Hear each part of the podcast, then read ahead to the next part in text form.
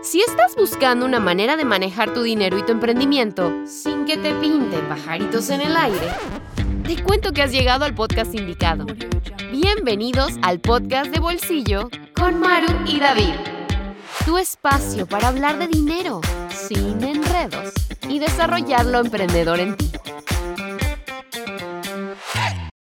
Hola a todos, nosotros somos Maru. Y David de Bolsillo y Sencillo. En el episodio de hoy vamos a definir cuáles deberían ser nuestras prioridades financieras básicas, sobre todo en estos momentos de crisis económica como las que estamos pasando.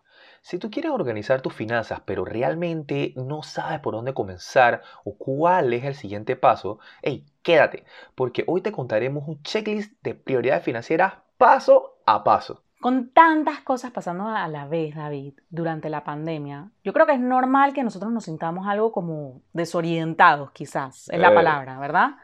Sobre Sí. ciertas decisiones financieras que tenemos que tomar, como que por dónde comienzo, qué debo hacer primero, qué hago después, está bien, está mal, y esa, Así esa parte como de la guía, eh, y yo creo que es normal, es totalmente normal, y entendemos que de repente hay muchas recomendaciones por allí como sueltas sobre qué cosas deberíamos estar haciendo con nuestro dinero, pero no necesariamente están como en orden, ¿sí? Y no necesariamente tampoco eh, dependen también de nuestra situación económica actual. Entonces, ahí es donde viene el tema de que nosotros nos preguntamos qué aplica para mí y qué no aplica para mí. Es por eso que lo que te hemos preparado en el episodio de hoy es un checklist súper básico de las prioridades financieras que debes seguir para manejar tu dinero en tiempos de pandemia. Y estas son algunas de las prioridades financieras en estos momentos que debes tener en cuenta. Así mismo es, así que ahora agarra tu lapicito y apunta. Mira, prioridad financiera número uno. Asegúrate de cubrir tus gastos de supervivencia, es decir, aquellos gastos que son esenciales para vivir. Supermercado, hogar, agua, luz y entre otros, pues. Tal cual. Si tienes afectación en tus ingresos, esto es lo primero que tú tienes que fijarte, ¿verdad? Sí. Eh, como iniciativa de generación de nuevos ingresos, o sea, para que, o sea, lo que sea que estés tratando de mover en estos momentos, lo primero que tienes que ver es esta parte. En este mismo punto, hey, tengas ingresos afectados o no, es importante que revises tu estructura de gastos. Es decir, o sea, cuáles son esos gastos que tú puedes optimizar. Y recuerda que si no tienes el mismo nivel de ingresos, no puedes soportar el mismo nivel de gastos. Así que, o sea, es hora de hacer ajustes. Tal cual, David. Y yo creo que a veces esta parte nosotros la consideramos ah, eh, como dolorosa porque nadie quiere recortar ni disminuir su estructura de gasto porque eso podría significar también de repente disminuir su estilo de vida. Sin embargo, siempre, y como ya lo hemos hablado tal vez en otros podcasts y también pues en, en redes en general, estas son situaciones temporales y son si- decisiones temporales también mientras logramos estabilizarnos. Y por eso es tan importante que lo tomemos en cuenta y que sepamos que las decisiones que estamos tomando ahorita mismo es temporal y vamos a salir adelante, ¿verdad? Y bueno, muy de la mano de eso, seguimos entonces con la prioridad número dos, que es la parte de los ahorros. Y yo creo que tú y yo, David, hemos hablado de vicio del fondo de emergencia. Y nunca va a ser suficiente. Nunca va a o sea, siempre, suficiente. siempre es importante. Como cuando dicen ahorran por si las moscas, y bueno, ya llegaron las moscas, definitivamente. Así que, mira, mira, yo digo que en el momento, Maru, que nosotros dejemos de recibir estudiantes que nos digan que no tienen ahorros, ese va a ser el día en donde nosotros podemos considerar hablar un poquito menos sobre el fondo de emergencia. Pero por ahora es una necesidad muy primordial que tiene casi toda la población. Exactamente. Y por eso es la prioridad financiera número dos. O sea, lo segundo que tú tienes que tener en tu lista de prioridades es engordar tus ahorros. O sea, eso no hay discusión alguna. Y es un momento donde realmente necesitamos liquidez, necesitamos efectivo, necesitamos cash.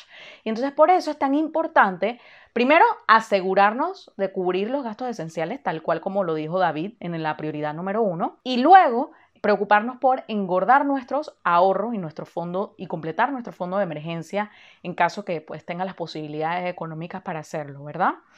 Eh, nosotros casualmente tenemos un artículo muy bueno que se llama Cómo levantar un fondo de emergencia ante una crisis. Te lo, lo puedes buscar en los links de nuestra Instagram en Bolsillo y Sencillo Ajá. y puedes pues, ver cómo se calcula y ver cómo podrías completarlo. Sencillito, pero es súper útil. Totalmente. Una pregunta que siempre nos hacen es, ¿cómo debo tener este ahorro, ¿verdad? O cuánto debo tener en este ahorro. Realmente nosotros, pues para tiempos normales, siempre recomendamos alrededor de 3 a 6 meses de tus gastos obligatorios y tus compromisos, ¿sí?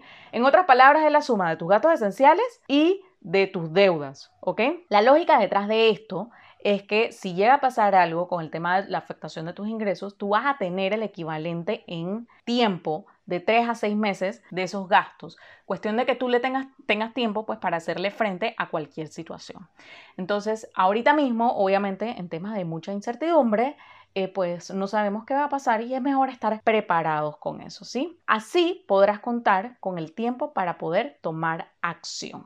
Así mismo es, o sea, y mira, como prioridad financiera número 3, apúntala por ahí, ingresos adicionales. Y mira, esto es fundamental y yo creo que todos lo sabemos. O sea, generar ingresos adicionales va a ser una acción que te va a ayudar para las siguientes prioridades de la lista que vamos a estar conversando. Sí. ¿Cómo lo vamos a hacer? O sea, mira, realmente para generar ingresos adicionales depende de cuáles son los recursos que tengas disponibles. O sea, y con ello nos referimos pues no solamente a eh, ingresos, no nos referimos a dinero, sino también a tu experiencia profesional, por ejemplo, tus talentos, Oh, sí. tus habilidades productivas. Algunas opciones para emprender, por ejemplo, son, bueno, pues un nuevo negocio, realizar eh, trabajo freelance, entre otros. Yo creo que para a la hora de generar ingresos adicionales es cuando de verdad sale a flote qué tan buenos han sido esos hobbies y esas habilidades que has desarrollado a través de tu vida y que te van a facilitar a ti para generar un ingreso extra, o sea, monetizarlo y que esto sea un, un punto de apoyo para tus finanzas. ¿no? Sí, Así totalmente. que yo creo que eso es fundamental y, si, y, y no te sientas mal de repente si tú no has, no has trabajado en tu vida en hobbies productivos o, o algo que sea monetizable. Ey, nunca es tarde. Nunca es tarde para un nuevo comienzo. Nunca es tarde para agarrar, meterte a internet, dejar de ver memes un ratito y ponerte a ver, o sea, suelta los memes, suelta el TikTok, suelta eso un ratito y fíjate, porque el internet también es una plataforma de aprendizaje poderosa. Sí. Así que muchos eh, ha- han- se han reinventado y han aprendido habilidades monetizables a través del Internet, incluido yo. Sí. O sea que la verdad es que yo creo que eso eh, es una herramienta poderosa que trabaja muy rápido, eh, sobre todo en tiempos, pues, en tiempos que hemos vivido ahorita mismo con todo este gran encierro, ha sido una gran oportunidad para desarrollar esa nueva habilidad que quizá ahorita mismo no te esté dando grandes millones de dólares, pero eh, segurísimo va a ser algo que te va a ayudar más adelante. Tal cual, David, así mismo es. Y yo creo que, que aquí, en esta parte, es cuestión de ponerse creativos, realmente, y, y dejar atrás el miedo, porque a veces esas nuevas opciones o cosas que podríamos Y estar la haciendo- absurda pena también. O sea, la Sí. gente le da pena. O sea, yo no sé a qué le tienen pena. O sea, la verdad es que no sé a qué le tiene pena. Pena da robar, hermano. O sea, no es. Sí, La verdad es que usted desarrolle y camine, camine. No espere a que todo el mundo lo apoye, no espere a que tú. O sea, te hágalo. O sea, tome acción y hágalo. Y hay, hay muchas personas que ahora mismo, por ejemplo, han tomado cosas tan sencillas que disfrutan y le gustan y lo han convertido en un negocio que quizás llevan a la par con sus trabajos o que quizás le está dando algo ahora que tienen algún contrato suspendido, cosas así. Y es, es bonito. Es bonito y yo creo que lo más importante de esa parte es que uno lo disfrute, eh, porque también pues le va a tener que dedicar mucho tiempo, como lo hemos hablado en otros podcasts, pero es bonito y yo creo que hay que, como tú dices, pues dejar la pena atrás, dejar el miedo y atreverse. Eso es súper importante para cumplir esta prioridad. Y es- ese ingreso extra, casualmente, de la prioridad financiera número 3, que nos habló David, nos va a ayudar para las siguientes prioridades. Y la prioridad financiera número 4 es decirle adiós a las deudas. Y vamos a ser sinceros en este punto. O sea, ¿estamos realmente en un momento para salir de deudas?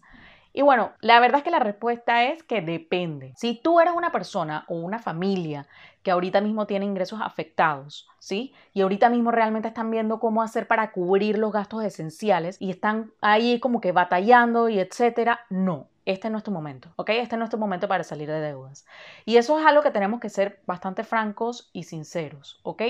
Posteriormente, después que ya tú logras cubrir tus gastos esenciales, la prioridad número dos es que tú puedas ahorrar y entonces luego pensar ya en otros temas, pues, de la siguiente, de este checklist, ¿no? Porque esta es la prioridad financiera número cuatro. Pero si tu situación al contrario es que de repente tienes ingresos estables ahorita mismo, no te has visto afectado con mayor tema de afectación de ingresos por tema de, pues, la pandemia, y ahorita mismo estás en un momento que estás organizando tus finanzas, ya cuentas con ahorros, ojo, esto es importante, ya cuentas con los ahorros equivalentes a dos meses, de, por lo menos, de tus gastos esenciales, entonces tú pudieras estar pensando en llevar a cabo una estrategia para salir de deudas, ¿ok?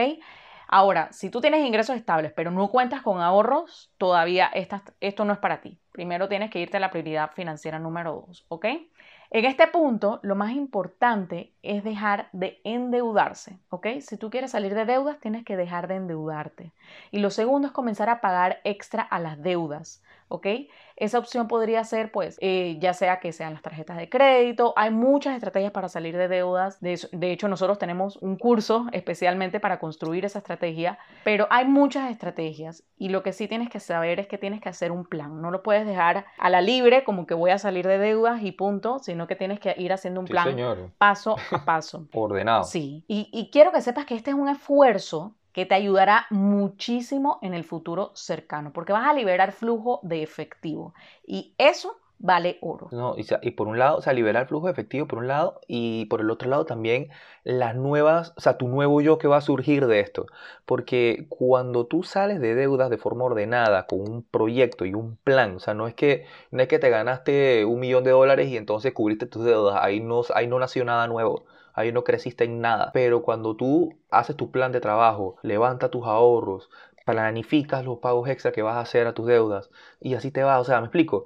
Todas esas, todos esos detallitos que tú vas haciendo te van formando y van haciendo de ti una persona financieramente más inteligente. Entonces, eso, eso, yo creo que el, proponerse salir de las deudas vale la pena, no solamente en la parte de que tienes más plata en, eh, eh, en tu bolsillo, sino de que va a ser menos probable de que tú te vuelvas a meter en un embrollo financiero si, si sales de deuda de forma ordenada, disciplinada y creciendo. Teniendo estos puntos claros, entonces vámonos con la prioridad financiera número 5, ayuda. Una palabra para describir en este momento sería solidaridad. Sí.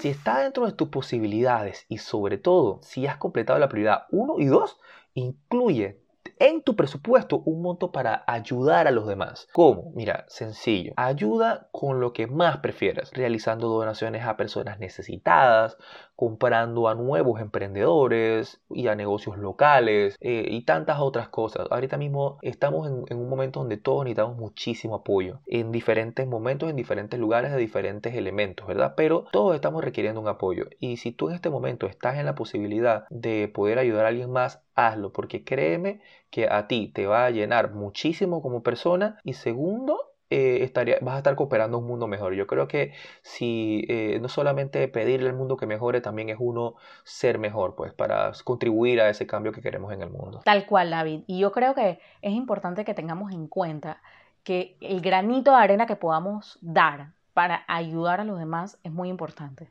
Así sea que tú puedas comprarle a tu amigo emprendedor o a tu amigo que de repente tiene ingresos afectados hoy y que está tratando de salir adelante con un nuevo proyecto y tú puedas apoyar, yo creo que, eso vale muchísimo y es un momento de mucha solidaridad y empatía y sobre todo si tienes las posibilidades económicas, hazlo porque de nosotros mismos depende poder salir adelante de toda esta situación, ¿verdad? Así es. Y bueno, ya para concluir, lo único que te queremos pues comentar aquí es que sea cual sea tu situación financiera actual, ten en cuenta que cada una de estas prioridades las puedes tener para guiarte, para mantener el enfoque que deberías estar haciendo con tus finanzas personales, ¿sí? Una cosa importante y un punto importante es que en cuanto a la prioridad número uno, que era pues eh, tus gastos esenciales, cubrir tus gastos esenciales. Y la prioridad número dos, que era pues ahorrar y engordar esos ahorros, es importante que respetes el orden del proceso con estas dos prioridades. Eso sí, eso no es negociable. Las otras prioridades, la 3, la 4 y la 5, en las que hablábamos pues de generar los ingresos extra, en la que hablábamos de salir de deudas y en la de ayudar, yo creo que son prioridades que de repente en la medida de lo posible las puedes ir llevando a cabo de manera simultánea. Eso sí, hay algo que te dejamos claro, yo creo que tú te lo imaginas, es que generar esos ingresos adicionales, que es la prioridad número 3, te va a ayudar a lograr salir de deudas mucho más rápido, que es la prioridad número 4, y también obviamente poder ayudar mucho más a los demás, que es la prioridad financiera número 5. Claro, mira, esperamos que este checklist de prioridades financieras te ayude a tener un plan y no solamente a saber o por dónde comenzar con tus finanzas, sino también ah, para saber por dónde pues continuar. Gracias por acompañarnos en este episodio de Pocas de Bolsillo. Un abrazo a todos. Y nos vemos en el próximo episodio. Esto fue el podcast de Bolsillo con Maru y David. No te olvides suscribirte para recibir el mejor contenido de dinero y emprendimiento. Búscanos en Instagram como Bolsillo y Sencillo. Nos vemos en la próxima.